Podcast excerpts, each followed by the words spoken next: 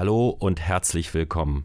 Mein Name ist Stefan Suko und in meinem Podcast spreche ich mit Machern mit Vision, mit Menschen, die etwas bewegen wollen hier in Stralsund. Und mein heutiger Gast hier unter Corona-Bedingungen mitten im Herzen von Stralsund ist Oskar Schröder. Schön, dass du da bist, Oskar. Hallo Stefan, vielen Dank für die Einladung. Oskar Schröder, wenn man ihn googelt, findet man relativ wenig über ihn, aber mit dem, was man findet, hat er natürlich schon für Furore gesorgt. Er ist, hat Wirtschaftsingenieurwesen hier in Stralsund studiert, ist 33 Jahre und äh, war schon viel in der Welt umhergekommen. Er hat äh, zu, von sich selbst gesagt, er ist mehr als 20 Mal schon umgezogen, darüber werden wir natürlich noch im Besonderen sprechen. Er hat schon viel erlebt, ist immer in der digitalen Welt zu Hause gewesen, ist dort mittlerweile auch schon zu einer Größe geworden, hat eine Reihe von Unternehmen schon in der Pipeline gehabt, über die werden wir sprechen. Und was mich ganz besonders interessiert, natürlich, was er hier in Stralsund vorhat mit seinem jüngsten Projekt, der Orangerie. Darüber werden wir sprechen. Ich freue mich drauf. Was gab Wirtschaftsingenieurwesen hast du studiert und hast dann schon während der Studienzeit für Aufmerksamkeit in der Studentischen Unternehmensberatungsgesellschaft. Ich habe was gefunden, einen ganz alten Artikel, da ging es darum, Oskar Schröder hat gesagt, und dann war schon der Gedanke, ich will mich selbstständig machen, also Unternehmertum, das liegt mir, liegt das bei euch in der Familie oder war, es ist ja nicht gewöhnt, heutzutage ist es ja klar, ein Startup, jeder, wenn er fertig ist, will was gründen, aber zu der Zeit, wo du studiert hast, war das ja nicht so gängig, dass man nach dem Studium gleich so einen gewissen selbstständigen Charakter im Hinterkopf hat sondern so ein angestelltes, ruhiges Fahrwasser wäre ja doch so besser angesagt gewesen. Was war so, warum bist du da gleich durchgestartet oder wolltest durchstarten? Hast du absolut recht. Also sowohl im Studium als äh, von der Familie her wurde das jetzt nicht getriggert. Aber mit der Möglichkeit der studentischen Unternehmensberatung und ähm, relativ frühen Projekten ähm, hat sich das einfach so ergeben. Also es ist nicht äh, anders gekommen als aus dem Bereich auch genau raus. Also von daher. Und was war dein erstes Projekt? In der studentischen Unternehmensberatung hatten wir eine Machbarkeitsstudie ähm, für eine GmbH in Greifswald durchgeführt, äh, um eine Entscheidung auch zu treffen, ob ein Projekt von denen aus realisiert werden sollte oder nicht. Also ging es auch da schon ähm, darum, viele Annahmen zu treffen, viele Kalkulationen herbeizuleiten, die jetzt nicht irgendwo verfügbar mit Erfahrungswerten ähm, schon einfach zusammengesetzt werden konnten und dann auch die Entscheidung eben mal offen mitzugeben, dass wir davon eher abraten würden als Student schon. Genau. Und hat man euch gehört? Ähm, doch, da hat man uns gehört. Das zumindest mit reingenommen. Ähm, das fand ich auch gut, dass man da ähm, die Entscheidung dann auch nicht komplett verworfen hat. Mhm. Du hast ja relativ lang studiert, ne? Dreieinhalb Jahre, ja. Das Drei, ja, in der heutigen Zeit. Und bis dann viel in der Weltgeschichte. Also ich habe gelesen, Schweiz, Berlin, Hamburg, das sind ja schon ein paar Stationen und fast 20 Mal ist das jetzt, ähm, bei den Sportlern kann ich das ja verstehen. Also ein Sportler zieht zu jeder Saison um, da ja. ist das nicht ungewöhnlich, aber in deinen jungen Jahren, war, warum warst du so oft unterwegs? Das hatte sich äh, aus dem Studium heraus ergeben, dass ich dann eigentlich nochmal einen Master anfangen wollte bin genau in diese Zeit reingerutscht, äh, wo die neuen Studiengänge, insbesondere auch die Masterstudiengänge, akkreditiert worden äh, sind. Und wir sind zu dritt nach äh, Wismar gegangen, also noch zwei aus meinem äh, gleichnamigen Studiengang. Und haben dann festgestellt nach drei Tagen, okay, das ist dann doch völlig anders als im äh, Curriculum beschrieben. Und haben uns dann zu dritt äh, draußen, weiß ich noch, entschieden, okay, jetzt gehen wir alle wieder zurück. Nach Stralsund ich nach Stralsund war natürlich auch eine besondere Situation. Ich weiß nicht, ich habe bei der Wohnungsbaugenossenschaft gesessen und äh, gesagt, ich bin jetzt vor zwei Monaten eingezogen, ich würde jetzt ganz gern wieder kündigen und ausziehen. Ähm, die anderen beiden sind in eine andere Richtung gegangen. Ähm, und ich bin nach Stralsund übrigens in die gleiche Wohnung wieder zurück. Na, das hat perfekt geklappt. Ne? Die gleichen Löcher nochmal gebohrt. Ja. Und Schweiz-Berlin, was äh, war das beruflich bedingt oder hatte das einen anderen Hintergrund? Ja, also ich hatte dann äh, in dem Masterstudium hier auch in Stralsund entschieden, ähm, mit den Studieninhalten, die so in Semester 2 und 3 dann äh, angeboten worden sind, das ist eine Richtung, da möchte ich mich jetzt gar nicht so drin fokussieren. Ähm, es gab jetzt nicht unbedingt die Möglichkeit, äh, meine Schwerpunkte dann zu wählen, sodass ich dann auch die aktive Entscheidung getroffen habe, äh, ins Berufsleben zu starten. Was war ähm, das für eine, für eine, Richtung, die du da vertiefen wolltest? Also ich wollte schon damals äh, eher so in Richtung Marketing und Vertrieb ähm, das Ganze mal forcieren. Und ähm, das war zu dem Zeitpunkt jetzt einfach nicht äh, möglich, aufgrund auch Kapazitäten von den Professoren. Ähm, Hier in Straße gab es keinen Marketing-Vertrieb. Da habe ich ja ganz andere Seiten gehört. Also im Masterstudium ähm, sind da wenig Inhalte gegeben, ja. du wolltest in den Hotspot Berlin. Hätte ich auch gehen können, waren ja. auch viele Bewerbungen äh, danach so in die Richtung, aber die Schweiz hatte mich dann einfach mal gereizt, weil ich dort in einem Unternehmen starten konnte, die selber in Karlsruhe schon erfolgreich gewesen sind, hatten schon so 220 Mitarbeiter. In der Schweiz äh, waren sie so seit anderthalb, zwei Jahren aktiv und da konnte ich mich komplett auslassen im Bereich Vertrieb. Also keine wirkliche Begrenzung, nicht von der Größe, nicht vom Sektor. Ähm, und das war eine mega spannende Erfahrung, die ich auch nicht missen will. Also richtige Entscheidung zu dem mhm. Und welches Produkt war das damals? Das war in der Breite ähm, im Bereich Softwareberatung und Entwicklung. Mhm. Dadurch, dass das Unternehmen eben doch schon ähm, mehrere Sektoren hatte, ging das wirklich von der Komplexitätsreduktion bei IT-Landschaften, die zu groß geworden sind, bis hin zur Fachberatung, beispielsweise im Banking, im Automotive-Bereich, ähm, bis dann aber auch zur Projektbegleitung, ähm, Projektmanagement und der Softwareentwicklung bis zum Abschluss und Betrieb.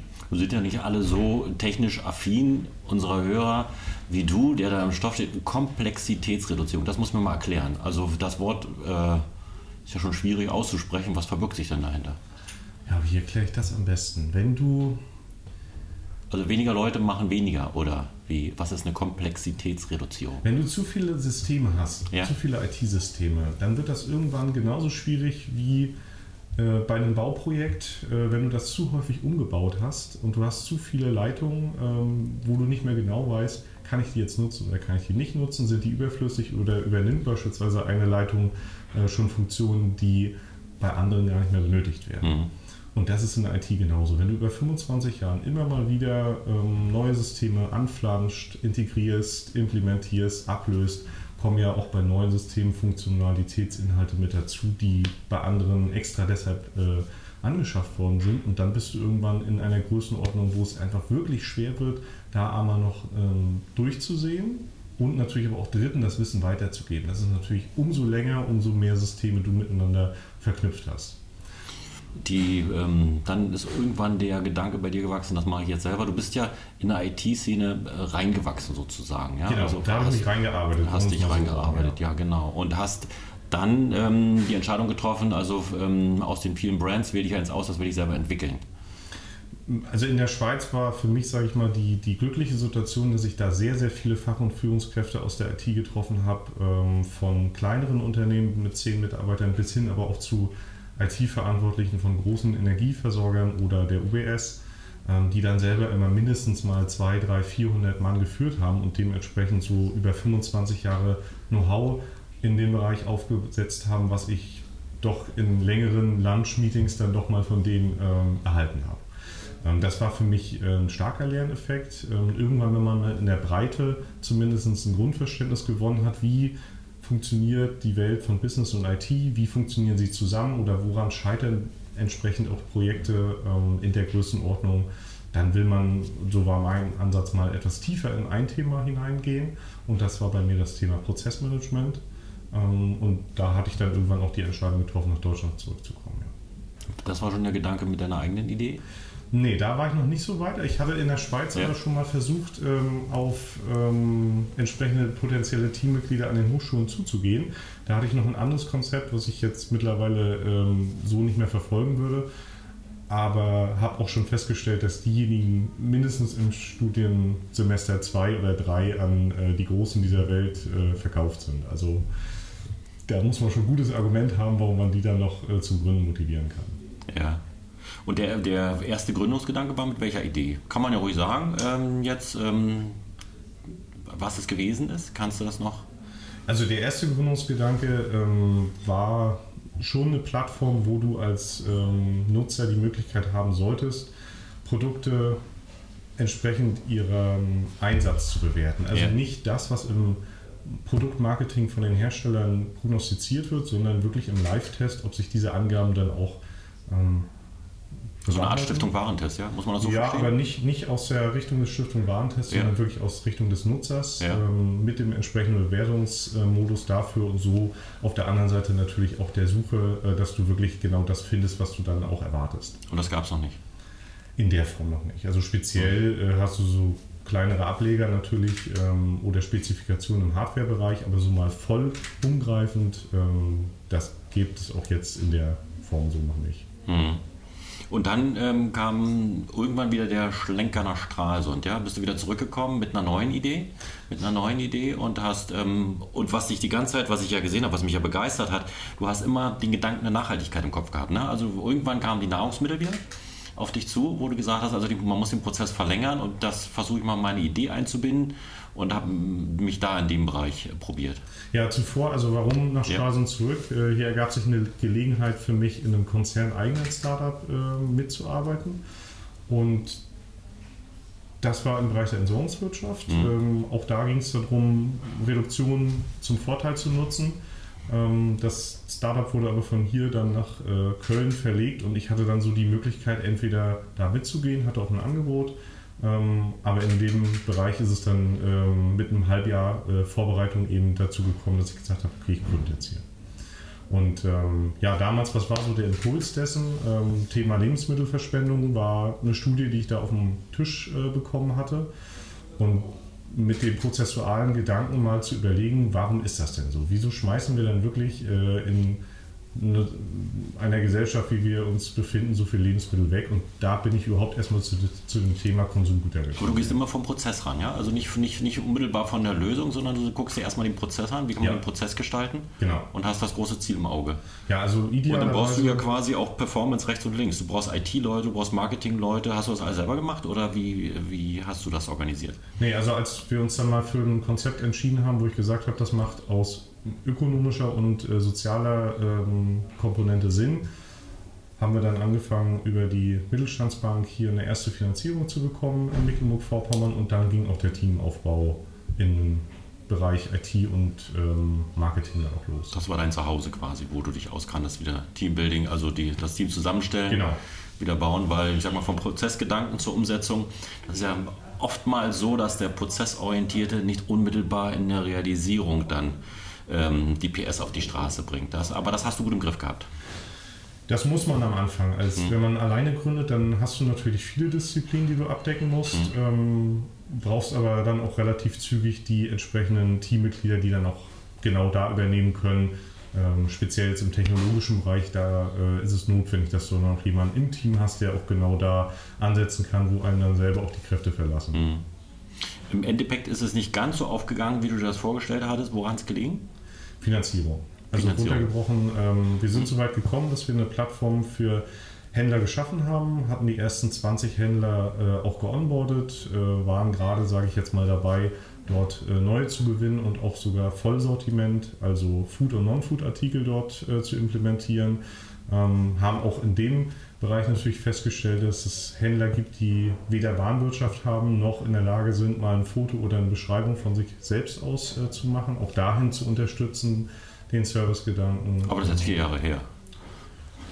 Ja, das. ist wahrscheinlich immer noch so? Ja, die Schwierigkeit ja. Äh, ja. ist, glaube ich, immer noch gegeben. Aber ja. das ist ja lösbar gewesen. Das, hm. das war jetzt nicht das, das Kernthema. Nein, wir waren an dem Punkt, wo es dann hätte äh, zur Monetarisierung vom Geschäftsmodell äh, kommen sollen. Ähm, und wir waren eben entsprechend äh, an dem Ende der Finanzierungsrunde und haben keine Folgefinanzierung bekommen. Mhm. Und ähm, jetzt hast du ein neues Projekt hier am Start. Über das, ähm, sage ich mal, freue ich mich ganz besonders. Ich hatte beim letzten Podcast ja den Dominik Rehn hier. Der hat also ähm, schon über das große globale Ziel gesprochen. Du sollst es umsetzen, du wirst es umsetzen hier in der Region. Was wird anders sein als das, was du vorher gemacht hast? Hast du bessere Performance hier, besseres Equipment oder einfach die Orientierung? Was ist anders als äh, das, wie es vorher gewesen ist? Also aus deiner Erfahrung heraus. Mein größter Engpass ja. ähm, war damals definitiv der Zugang zu Kapital und sicherlich auch vielleicht der Zugang zu überregionalen, erfolgreichen Unternehmern. Das wissen wir nun mal in den und der ist jetzt da. Der Zugang zum Kapital ist nicht das, was also eine Hürde darstellen würde, wenn du hier die Sache in die, in die richtige Bahn bringen könntest. Ja, die Garantie kriegst du nie mit, aber ja. so wie ich den Dominik kennengelernt habe, äh, hoffe ich zumindest äh, mit ihm genau an dem Engpass äh, zusammenarbeiten zu können. Dominik hat ein anderes Netzwerk in die Richtung und das, äh, da bin ich äh, auch überzeugt, dass sich das ergänzt. Von daher äh, hier auch nochmal ganz klar jetzt der Antritt. Ähm, mir ist bewusst, hier gibt es auch andere Gründer, die genauso wie ich in der Region bleiben wollen oder sogar vielleicht auch extra hierher ziehen wollen. Ähm, daran soll es nicht scheitern. Und ähm, von den Bedingungen außen, was unterscheidet euch von den anderen? Du hast es angesprochen, es gibt andere ähm, Formen, die ein ähnliches Konzept verfolgen hier in der Region. Ähm, was macht euch besser? Was macht euch einzigartig mit dem Projekt Orangerie? Das mache ich mal an zwei konkreten Punkten fest. Also was ich festgestellt habe, in der Finanzierungsstruktur in Deutschland hat man Frühphaseninvestoren, die man muss jetzt verstehen, was heißt Frühphase. Frühphase ist nicht, wenn wir uns beide jetzt hinsetzen und sagen, wir haben eine gute Idee, lass uns mal mit denen sprechen. Auch nicht, wir haben ein Konzept, lass uns mal mit denen sprechen, sondern in dem Moment, wenn wir ähm, das Geschäftsmodell schon überprüft haben und aufgezeigt haben, dass das wirklich funktionieren kann, das heißt also mindestens mal ein Prototypen und erste Umsätze, dann sind die dafür ähm, anzusprechen. So, bis dahin zu kommen, das ist natürlich ein langer und äh, steine, steiniger, harter Weg. Ähm, von daher, da braucht man eben Partner an der Seite, die einen dabei begleiten. Was wäre jetzt dein Part dabei? Also ich sage mal, wenn ich, ich bin jetzt so der Gründer, ich komme mit einer mhm. Idee zu dir und sage, Mensch, lass uns das mal machen. Würdest du die ganze Sache begleiten oder würdest du erst einsteigen ab Phase B oder ab Phase C? Was nee, wir machen das nämlich genau von, äh, vom Beginn. Also du könntest jetzt als einzelne Person auch zu uns kommen mit einer Idee, die muss auch noch nicht ausgereicht als Konzept sein. Ähm, also wirklich von Stunde Null. Ähm, und wir würden, wenn das in das Konzept reinpasst, sprich also innovativ und skalierbar, ähm, dann würden wir äh, das auch gerne mit begleiten. So, und da würde ich mich dann auch selber mit einbringen. Und das ist, glaube ich, der Unterschied. Äh, wir sprechen hier nämlich nicht nur einzelne Gründer an, sondern auch Unternehmen, die von sich aus in ihrer Branche natürlich am besten wissen, wo sind die größten Chancen und äh, Hürden um mit denen idealerweise Prototypen zu entwickeln, die man dann aber auch direkt im Unternehmen natürlich ähm, überprüfen kann, sodass man daraus gerne auch zusammen ähm, Startups entwickelt, die man auch abspaltet und dann finanziert in den Markt bringt, um das dann überregional äh, zu vergrößern. Mhm. Wie, ähm, habt, ihr habt sicherlich auch schon einen Plan, wie ihr das ähm, Konzept verwirklicht oder Konzept promoten wollt ähm, den großen Anker in der Gründerszene habe ich ja noch nicht wahrgenommen. Oder seid ihr da schon dran? Habt ihr ähm, das schon im Auge? Wie wollt ihr das machen? In der Gründerszene verankert zu sein. Das ist ja auch eine Sache, die äh, setzt hervorragig Vertrauen voraus. Ähm, wenn ich mich mit jemandem binde, dann sicherlich monetär, das ist die eine Geschichte, aber ich muss ja auch bereit sein, ihm meine Idee anzuvertrauen und zu sagen, also mit dir will ich den Weg gehen. Das ist ja, ähm, ja auch ein schwieriger Prozess. Habt ihr da schon Gedanken? Sicherlich habt ihr da schon einen Plan, wie ihr das umsetzen wollt.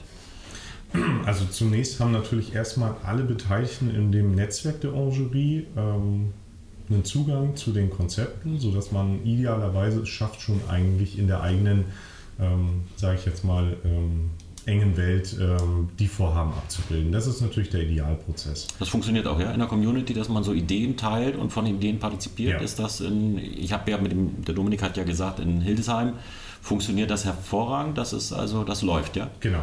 Das äh, werden wir hier natürlich genauso auch versuchen aufzusetzen. Also für diejenigen, die sagen, dass das für sie Mehrwert relativ früh auch äh, mit entsprechenden Ideen und Konzepten in Verbindung gebracht zu werden, die haben natürlich mit uns in der Kooperation auch einen Vorteil.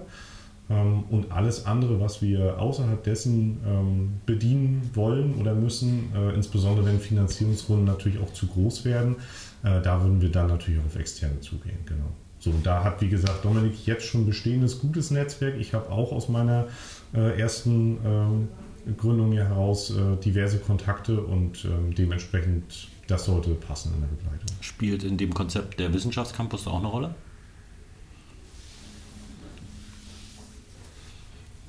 Wenn wir zu schnell zu groß werden, kann das äh, sehr schnell eine Rolle spielen. Dass ihr ein großer Mieter werdet, ja, denn quasi in den Räumlichkeiten. Genau. Ja. Mhm. Also bis jetzt, ich sag mal, wenn ja. die Immobilie steht, ähm, glaube ich, dann kann man über ähm, potenzielle Vergrößerung auch sprechen. Aktuell starten wir hier und dann gucken mhm. wir mal, wie schnell das läuft. Mhm. Ähm, äh, der Dominik hat es nur angedeutet. Du musst das ja praktisch umsetzen. Ähm, für mich ist immer wichtig, wenn man von außen kommt, wie das Bild von Stralsund ist, also wie Stralsund wahrgenommen wird von außen. Und auf der anderen Seite noch, wie du als Gründer, du bist ja jetzt quasi jemand, der sein Modell hier umsetzen will in der Region, ähm, welche Performance, welche ist wie du aufgenommen wurdest und wie, welche Möglichkeiten du hast, von der Verwaltung, von den Netzwerken dein Konzept hier umzusetzen.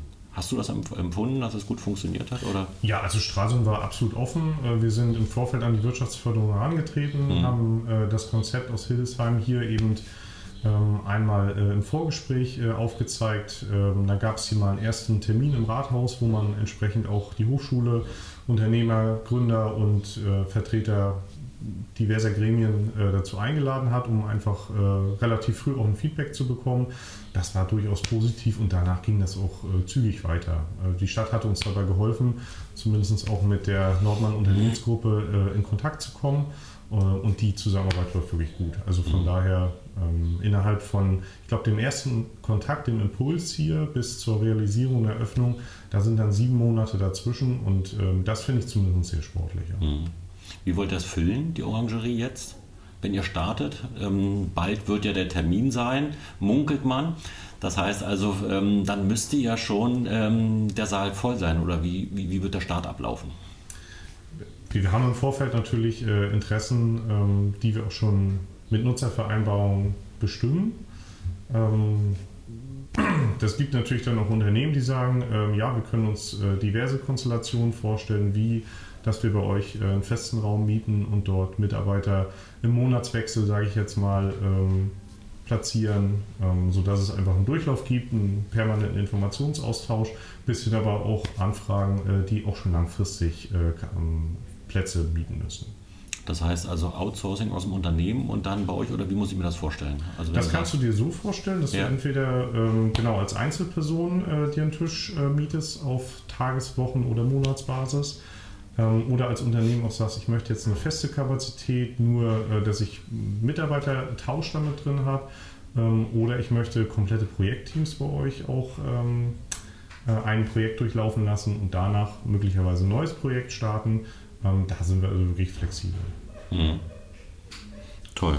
Genau, also, und ähm, um das zu ergänzen, das ja. sind nicht nur diejenigen, die dann natürlich auch die Plätze mieten, sondern zum Schluss auch die Startups, die wir coachen und begleiten, die haben für einen gewissen Zeitraum eben das Komplettpaket äh, hier vor Ort auch gratis. Und wie monetarisiert ihr euch dann?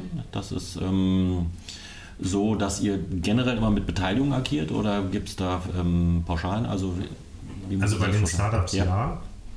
Da ist es eben das, äh, insbesondere das Netzwerk, was mit eingebracht wird, was ähm, gegen Anteile auch getauscht wird, mhm. ähm, sowie aber natürlich auch das Coaching und die Begleitung. Also insbesondere am Anfang für diejenigen, die sagen, ich habe eine Idee und ich glaube, da ist irgendwie ein Markt, die direkt an die Hand zu nehmen und mit denen im Grunde genommen die richtigen Schritte zu geben, damit auch jeder ähm, jedes Zeitinvest und jedes persönliche Invest dann auch möglichst erfolgreich in die richtige Richtung verläuft. Weil da gibt es ja tausend Fallstricke, warum ja. ein Modell nicht funktionieren kann. Und ansonsten, der Grundstock ist natürlich über die Vermietung der Arbeitsplätze. Und wie akquiriert ihr? Wie wird das sein? Also ich sage mal, Ideen akquirieren oder potenzielle Ideengeber, würde ich jetzt vermuten, macht man am besten natürlich an der Hochschule ähm, weil das entsprechend der Personenkreis ist. Hast du da, wie, wie, wie, muss man sich das vorstellen? Gehst du hin, machst einen Pitch, lässt pitchen bei dir oder wie da wird das funktionieren? Gucken wir uns natürlich alle Formate an, die es jetzt in der Region gibt, wo man ähm, das auch nutzen kann. Ähm, klar werde ich jetzt natürlich auch persönlich Kontakt, äh, insbesondere zu den Wettbewerben äh, suchen, um mich da vielleicht auch mit einzubringen. Gleichzeitig äh, sprechen wir natürlich auch Einzelpersonen an, die von sich aus schon nach außen gehen und irgendwo mal digital erkennen lassen, ich möchte Gründer werden oder ich habe Interesse daran. Ähm, und gleichzeitig äh, würde ich aber natürlich auch gerne eigene Formate äh, entstehen lassen, wo man beispielsweise mal ähm, Interessierte einlädt, die dann ihr Konzept oder ihre Idee schon mal vorpitchen. Mhm. Gibt es da schon ein konkretes Beispiel? Also wir haben schon ein ähm, Startup aus Stralsund äh, bei uns jetzt mit aufgenommen. Also ich, ich meine, mit konkretem Beispiel war, ähm, ob es ähm, eine Aktion, Aktivitäten im Pitch Day, einen, einen Entrepreneur-Wettbewerb oder sowas, was, ähm, wo ihr Initiator seid, wo die Orangerie der Adressat ist für derlei Geschichten? Das noch nicht. Also das hier vor Ort, ja. ich würde sagen, ja. da erwarten wir noch kurz die Öffnung ab. Alles klar. Und dann Und holt dann, ihr den großen Sack raus, was da alles so an Aktivitäten passiert. Genau. Schön. Ja, ich freue mich drauf, dass äh, wir werden da sicherlich ähm, noch etwas äh, davon hören, wenn, wenn die große Eröffnung gewesen ist und das auch ähm, beobachten, wie sich das weiterentwickelt. Ich wünsche euch viel Glück, ich wünsche euch viel Erfolg beim Start und hoffe, dass auch die Marke Stralsund weit in die Welt hinausgetragen wird mit erfolgreichen Unternehmen. Vielen Dank, dass du da warst, Oskar. Dankeschön. Vielen Dank, daran werden wir mitarbeiten, ja.